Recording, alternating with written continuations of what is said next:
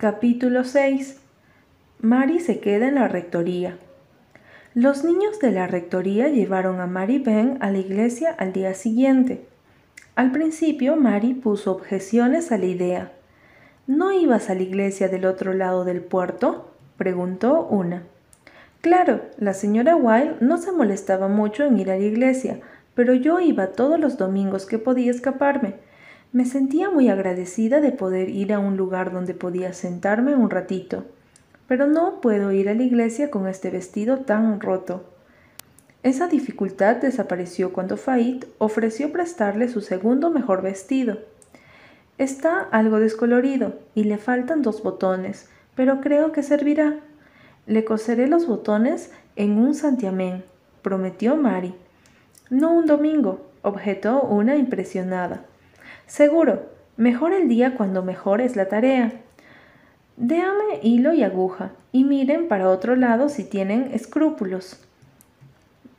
Las botas de Fait de ir a la escuela y un viejo sombrero de terciopelo negro que había pertenecido a Cecilia Meredith contemplaron el atuendo de Mary. Ya la iglesia se fue. Su comportamiento fue bastante convencional, y aunque algunos se preguntaron quién sería la niñita desaliñada que iba con los niños de la rectoría, no atrajo demasiada atención. Escuchó el sermón con decoro y cantó con entusiasmo. Se vio que tenía una voz clara y potente y buen oído.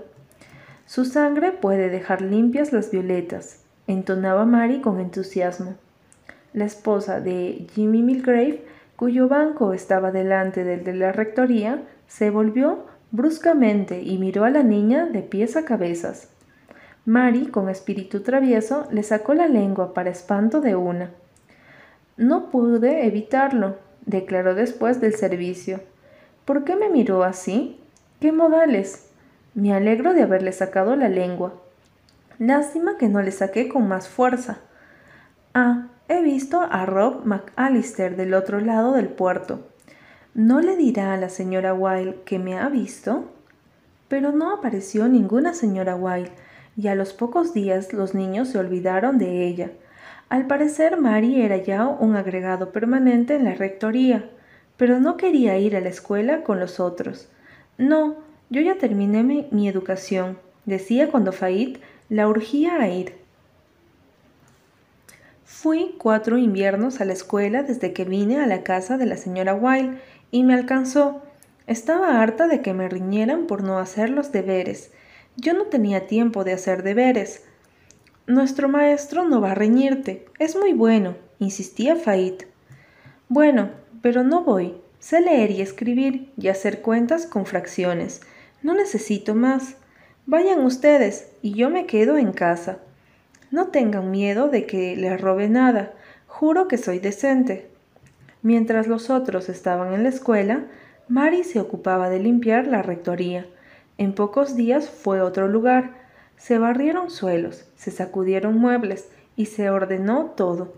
Mary arregló el colchón del cuarto de huéspedes, cosió botones que faltaban, hizo cuidadosos remiendos en la ropa y hasta invadió el estudio provista de, de, una escoba y un paño para sacudir, y le ordenó al señor Meredith que saliera mientras ella limpiaba. Pero había un área en el cual la tía Marta no le permitiría inferir. La tía Marta podía estar sorda, medio ciega y ser muy infantil, pero estaba decidida a mantener la intendencia en sus propias manos, a pesar de los ardides y estragemas de Mari. Te digo que si la vieja Marta me dejara cocinar, comerían como la gente normal, les dijo con indignación a los niños de la rectoría. No habría más, otra vez, ni cereal lleno de grumos ni leche azul. ¿Qué hace con toda la crema? Se la da al gato. Es su gato, informó Fait. Yo le iba a dar gatos, exclamó María enfadada. A mí los gatos no me gustan, son animales del diablo. Se les ve en los ojos. Bueno, si la vieja Marta no me va a dejar, no me va a dejar, pero me saca de mis casillas ver cómo se desperdicia buena comida. Después de la escuela siempre iban a jugar al Valle del Arco Iris. Mary se negaba a jugar en el cementerio. manifestó que tenía miedo a los fantasmas. Los fantasmas no existen, afirmó Jem Blythe. Ah, no me digas. ¿Has visto alguno? Cientos, aseguró Mary enseguida. ¿Cómo son? Preguntó Carrie. Espantosos, vestidos de blanco con manos y cabezas de esqueleto. ¿Y qué hiciste? preguntó una. Corrí como la mierda, dijo Mary, pero se encontró con la mirada de Walter y se ruborizó. Mary tenía mucho respeto a Walter. Les dijo a las niñas de la rectoría que sus ojos la ponían nerviosa. Me acuerdo de todas las mentiras que he dicho en mi vida cuando lo miro a los ojos, dijo, y deseo no haberlas dicho. Jem era el preferido de Mary. Cuando él la llevó a la bordilla de Ingleside y le mostró la colección de curiosidades que le había dejado el capitán Jim Boyd, se sintió inmensamente complacida y halagada. También se ganó por completo el corazón de Carrie por su interés en escarabajos y hormigas. No podía negarse que Mary se llevaba bastante mejor con los varones que con las niñas. Al segundo día tuvo una seria pelea con Nan Blythe. Tu madre es una bruja, le dijo a Nan con desprecio.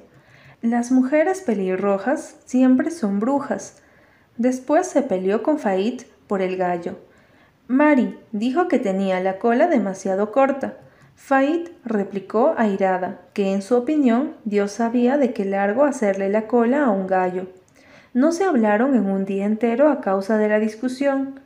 Mary trataba con consideración a la muñeca pelada y con un solo ojo de una, pero cuando una le mostró su otro preciado tesoro, una imagen de un ángel que llevaba un niño supuestamente al cielo, Mary declaró que a ella le parecía un fantasma.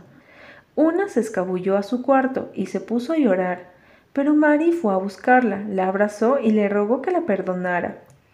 Nadie podía estar demasiado tiempo peleado con Mary, ni siquiera Nan, que era más bien propensa a guardar rencores y que jamás perdonó del todo el insulto a su madre. Mary era divertida, sabía contar las más emocionantes historias de fantasmas. Las reuniones en el Valle del Arco Iris eran sin la menor duda más divertidas desde su llegada. Aprendió a tocar la armónica y pronto eclipsó a Jerry. Todavía no he encontrado nada que no pueda hacer si se me mete en la cabeza, afirmó. Mary, rara vez, perdía la oportunidad de alabarse a sí misma. Les enseñó a hacer bolsas de aire, con las gruesas hojas de las siempre viva que creía en el viejo jardín de los Bailey. Los inició en las sabrosas cualidades de unas hierbas amargas que crecían en los rincones del muro del cementerio.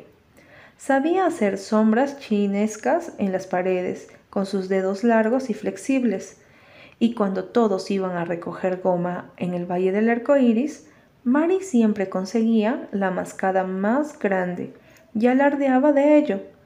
Había momentos en que la odiaban y momentos en que la adoraban, pero siempre les resultaba interesante, de modo que se sometieron con macedumbre a su autoritarismo, y al cabo de dos semanas les parecía que había estado con ellos desde siempre. Es rarísimo que la señora Blythe no me haya buscado, dijo Mary. No lo entiendo. Tal vez no te busque nunca, aventuró una entonces podrías seguir viviendo aquí. En esta casa no hay lugar suficiente para mí y la vieja Marta, adujo Mari, sombría. Es muy bonito tener comida suficiente. Yo me había preguntado muchas veces cómo sería, pero soy muy especial en la cocina. Y además la señorita Bailey aparecerá tarde o temprano. Seguro que tiene en conserva un buen látigo para mí. Durante el día no pienso mucho en eso, pero de noche, chicas, en la bordilla me pongo a pensar y pensar hasta que al final deseo que venga para terminar de una vez por todas. No sé si una buena paliza no sería mejor que la docena de palizas que he vivido con la imaginación desde que me escapé. ¿A ustedes no les han pegado alguna vez? No, claro que no, protestó Fait indignada. Papá es incapaz de hacernos eso. No sabes que están vivas. dijo Mary con un suspiro, en parte de envidia, en parte de superioridad. No saben por lo que yo he pasado, y supongo que a los Bly tampoco les pegan nunca. No, diría que no, pero me parece que cuando eran pequeños alguna vez les dieron un azote. Los azotes no son nada, dijo Mary con desdén. Si a mí me hubieran dado un azote habría creído que era una caricia. Bueno, no hay justicia en este mundo. A mí no me importaría soportar mi parte de azotes, pero mierda, me parece que he recibido demasiados. No sabes decir esa palabra, Mary, le reprochó una. Me prometiste que no la dirías. Cállate, respondió Mary. Si supieras algunas de las palabras que podría decir, siquiera, no armarías tanto escándalo por mierda. Como bien sabes, no he mentido ni una sola vez desde que llegué. ¿Y esos fantasmas que dijiste que habías visto? preguntó Fait. Mary se ruborizó. Eso es diferente, dijo con aire desafiante. No sabía que no iban a creer esas historias, y no era mi intención que las creyeran. Y además, una vez sí vi algo extraño. Cuando pasaba por el cementerio del otro lado del puerto, que me caía muerta. No sé si era un fantasma o la vieja yegua blanca de Sandy Crawford, pero a mí me pareció muy extraño y les aseguro que salí corriendo a todo lo que me daban las piernas. Capítulo 7. Un episodio cuestionable. Rilla Blight iba orgullosa y tal vez demasiado satisfecha de sí misma por la calle principal de Glen, subiendo la colina de la rectoría y llevando con cuidado una canastita de fresas tempranas que Susan había obligado a crecer lujuriosamente en uno de los rincones soleados de Ingleside. Susan había encargado a Rila que no le diera la canasta a nadie que no fuese la tía Marta o al señor Meredith, y Rila, muy orgullosa de que le encomendaran semejante tarea, estaba decidida a cumplir sus instrucciones al pie de la letra. Susan la había vestido primorosamente con un vestido blanco, almidonado y bordado, una cinta azul en la cintura y zapatitos con flecos. Sus largos rizos rojizos eran brillantes y estaban peinados en bucles, y Susan le había permitido ponerse su mejor sombrero, por deferencia de la rectoría. Estaba excesivamente elaborado, en lo cual tenía más que ver el gusto de Susan que el de Ana, y el alma de Rila se vanagloriaba del esplendor de sedas, encajes y flores. Estaba muy orgullosa de su sombrero, y tal vez su paso fuera hasta podríamos decir pedante, colina arriba. Sus aires o su sombrero o ambas cosas sacaron de sus casillas a Maribén, que se balanceaba en el portón del jardín. Para colmo de males, María estaba un poco alterada en aquel momento. La tía Marta no la había dejado pelar las patatas y la había echado de la cocina. ¡Ja! Llevará las patatas a la mesa con tiras de cáscara colgándoles y medio crudas, como siempre. Ah, pero ¿cómo voy a disfrutar cuando vaya a su entierro? aulló Mari. Salió de la cocina dando tal portazo que hasta la tía Marta lo oyó, y en su estudio el señor Meredith sintió la vibración y pensó distraído que seguramente había habido un levísimo terremoto. Luego continuó con su sermón. Mary se bajó del portón y encaró a la inmaculada damisela de Ingleside. ¿Qué tienes ahí? preguntó, tratando de apoderarse de la canasta. Rila se resistió. Es para el Senot Meredith, dijo. Dámela a mí, yo se lo daré, insistió Mary. No, Susan me dijo que no se lo diera a nadie más que al señor Meredith y a la tía Mata, insistió Rila. Mary la miró agriamente. ¿Tú crees quién sabe quién, no? Por andar vestida como una muñeca. Mírame a mí, mi vestido está hecho harapos, y no me importa. Prefiero estar vestida de harapos y no como una muñequita. Vete a tu casa para que te pongan en una cajita de cristal. Mírame a mí, mírame, mírame. Mary enjuntó un baile salvaje alrededor de la desolada y atónita Rila, agitando la falda rota y vociferando Mírame, mírame, hasta que la pobre Rila se mareó, pero cuando ésta intentó escabullirse hacia el portón, Mary volvió a cortarle el paso. Dame esa canasta, ordenó, haciéndole la burla. Mary era toda una maestra en el arte de hacer la burla. Podía hacer de su cara una cosa grotesca y sobrenatural en medio de la cual sus extraños y brillantes ojos blancos resplandecían con un efecto espectral. No, balbuceó Rila, asustada pero firme. Déjame en paz, Mary Vance. Mary le dio paso y miró alrededor. Al otro lado del portón había un pequeño bastidor sobre el que se secaban media docena de grandes bacalaos.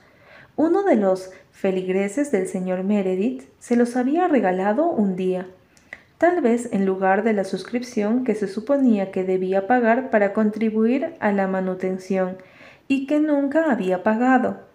El señor Meredith le dio las gracias y luego se olvidó por completo del pescado, que se habría echado a perder de no ser por la infatigable Mary, que lo preparó para secar, y ella misma armó el bastidor para ponerlo.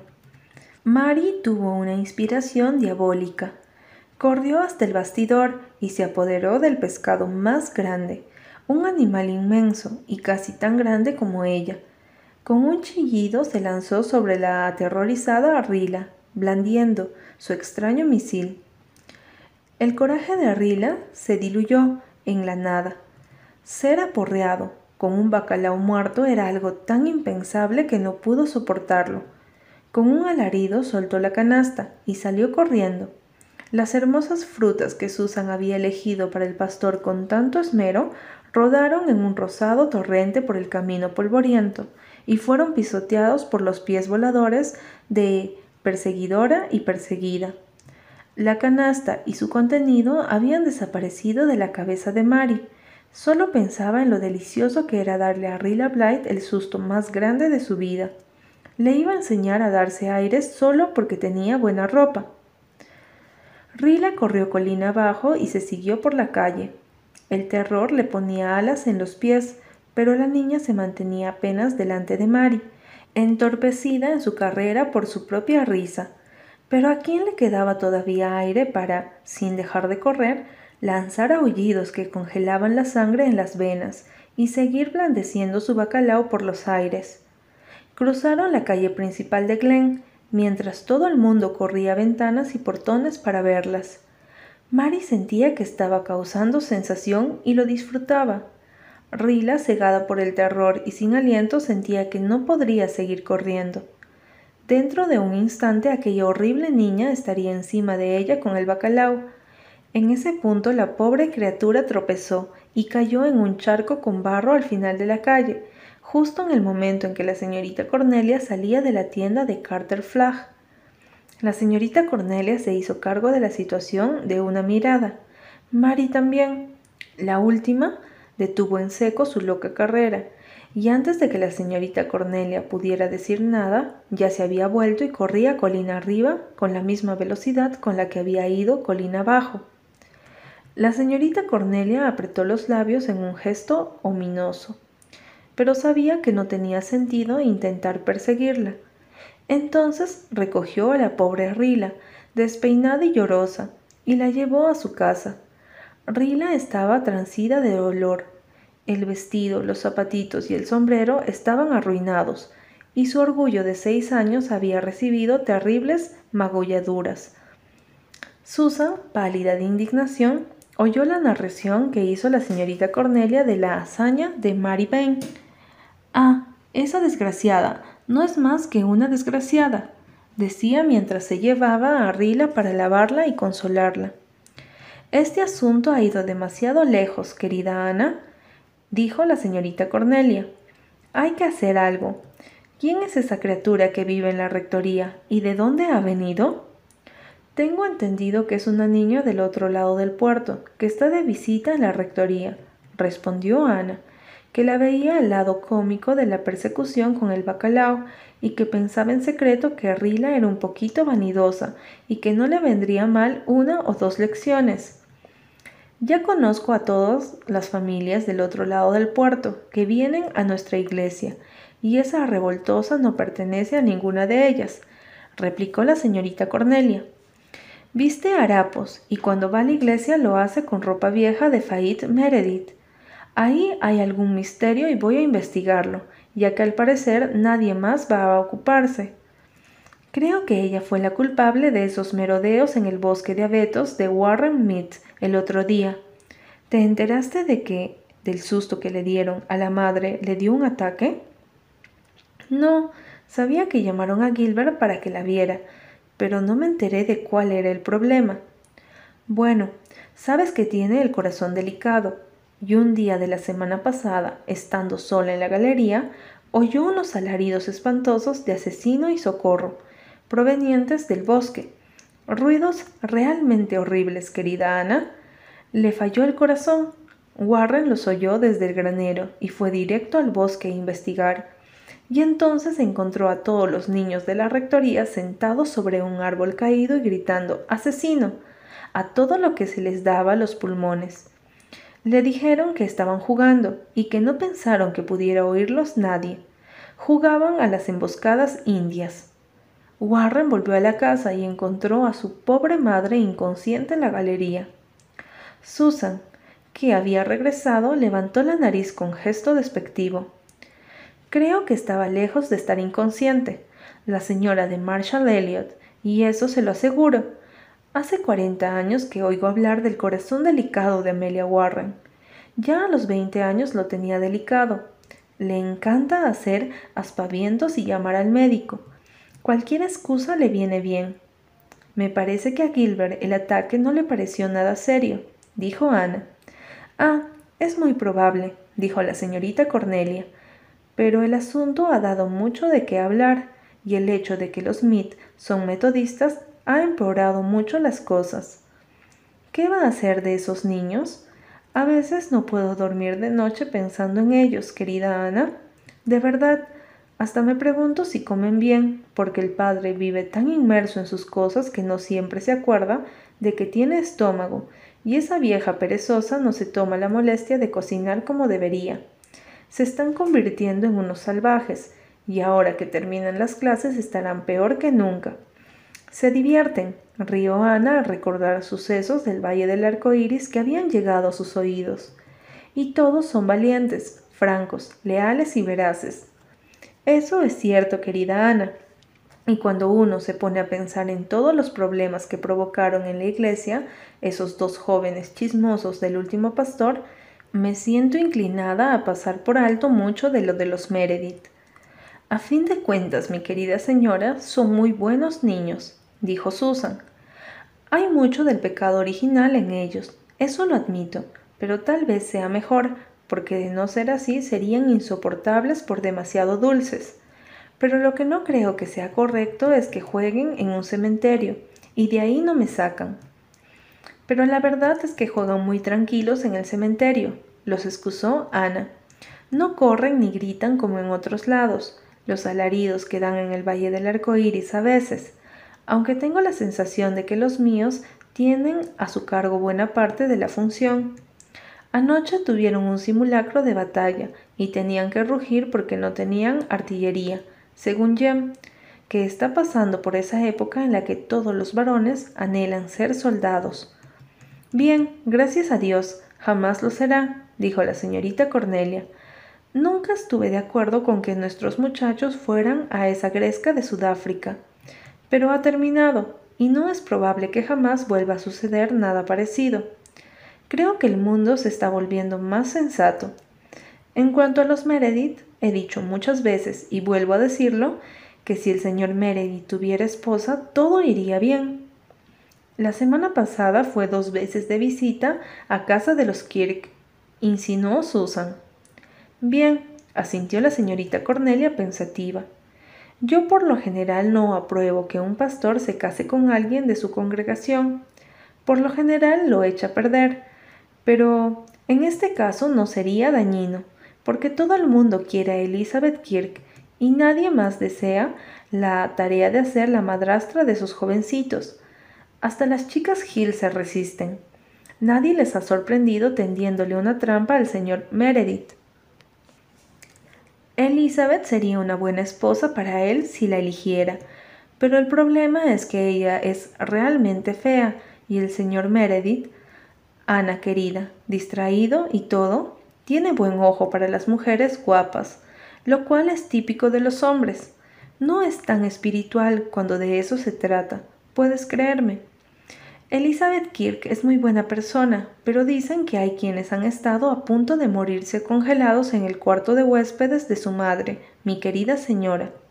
Objetó Susan sombríamente. Si yo considerara que tengo algún derecho a expresar una opinión con relación a un asunto tan solemne como el casamiento de un pastor, diría que la prima de Elizabeth, Sara, del otro lado del puerto, sería mejor esposa para el señor Meredith. Pero si Sarah Kirk es metodista, dijo la señorita Cornelia, como si Susan hubiera sugerido una mujer de la tribu de los Otentotes para nueva dueña de la rectoría, probablemente se hiciera presbiteriana si se casara con el pastor, replicó Susan. La señorita Cornelia negó con la cabeza. Evidentemente, con ella la cuestión era metodista una vez, metodista para siempre. Sarah Kirk está definitivamente fuera de consideración, declaró, muy convencida.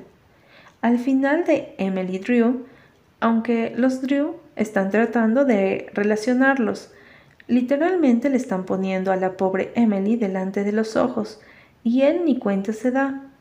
Emily Drew no tiene bríos, eso lo reconozco, dijo Susan. Es el tipo de mujer, mi querida señora, capaz de ponerte la bolsa de agua caliente en la cama en una noche de perros, y después ofrecerte porque no se los agradece. Y la madre era muy mala ama de casa. ¿Nunca ha oído la anécdota del trapo de secar de los platos? Un día lo perdió, pero al día siguiente lo encontró. Ah, sí, mi querida señora, lo encontró en el ganso a la hora de la comida, mezclado con el relleno. ¿A usted le parece que una mujer así serviría de suegra de un pastor? Yo creo que no. Pero no hay duda de que tendría que estar remendándole los pantalones al pequeño Jem en lugar de chismorrear sobre mis vecinos. Se los rasgó de arriba abajo anoche en el Valle del Arco Iris. ¿Dónde está Walter? preguntó Ana. Me temo que no está haciendo nada bueno, mi querida señora. Está en la buhardilla escribiendo algo en su cuaderno. Este periodo no le fue tan bien en aritmética como debería, me dijo el maestro. Y bien, sé yo la razón. Ha estado escribiendo tontos versos en lugar de hacer cuentas. Mucho me temo que ese chico va a ser poeta, mi querida señora. Ya es un poeta, Susan. Bueno, usted se lo toma con mucha calma, mi querida señora. Supongo que es lo mejor cuando una persona tiene fuerzas para resignarse yo tuve un tío que empezó siendo poeta y terminó siendo mendigo. La familia estaba muy avergonzada de él. Al parecer no tiene una opinión muy elevada de los poetas, Susan, dijo Ana riendo. ¿Quién la tiene, mi querida señora? preguntó Susan, genuinamente asombrada. ¿Y qué hay de Milton y Shakespeare y los poetas de la Biblia? Tengo entendido que Milton no se llevaba bien con su esposa y Shakespeare no fue demasiado respetable en ocasiones.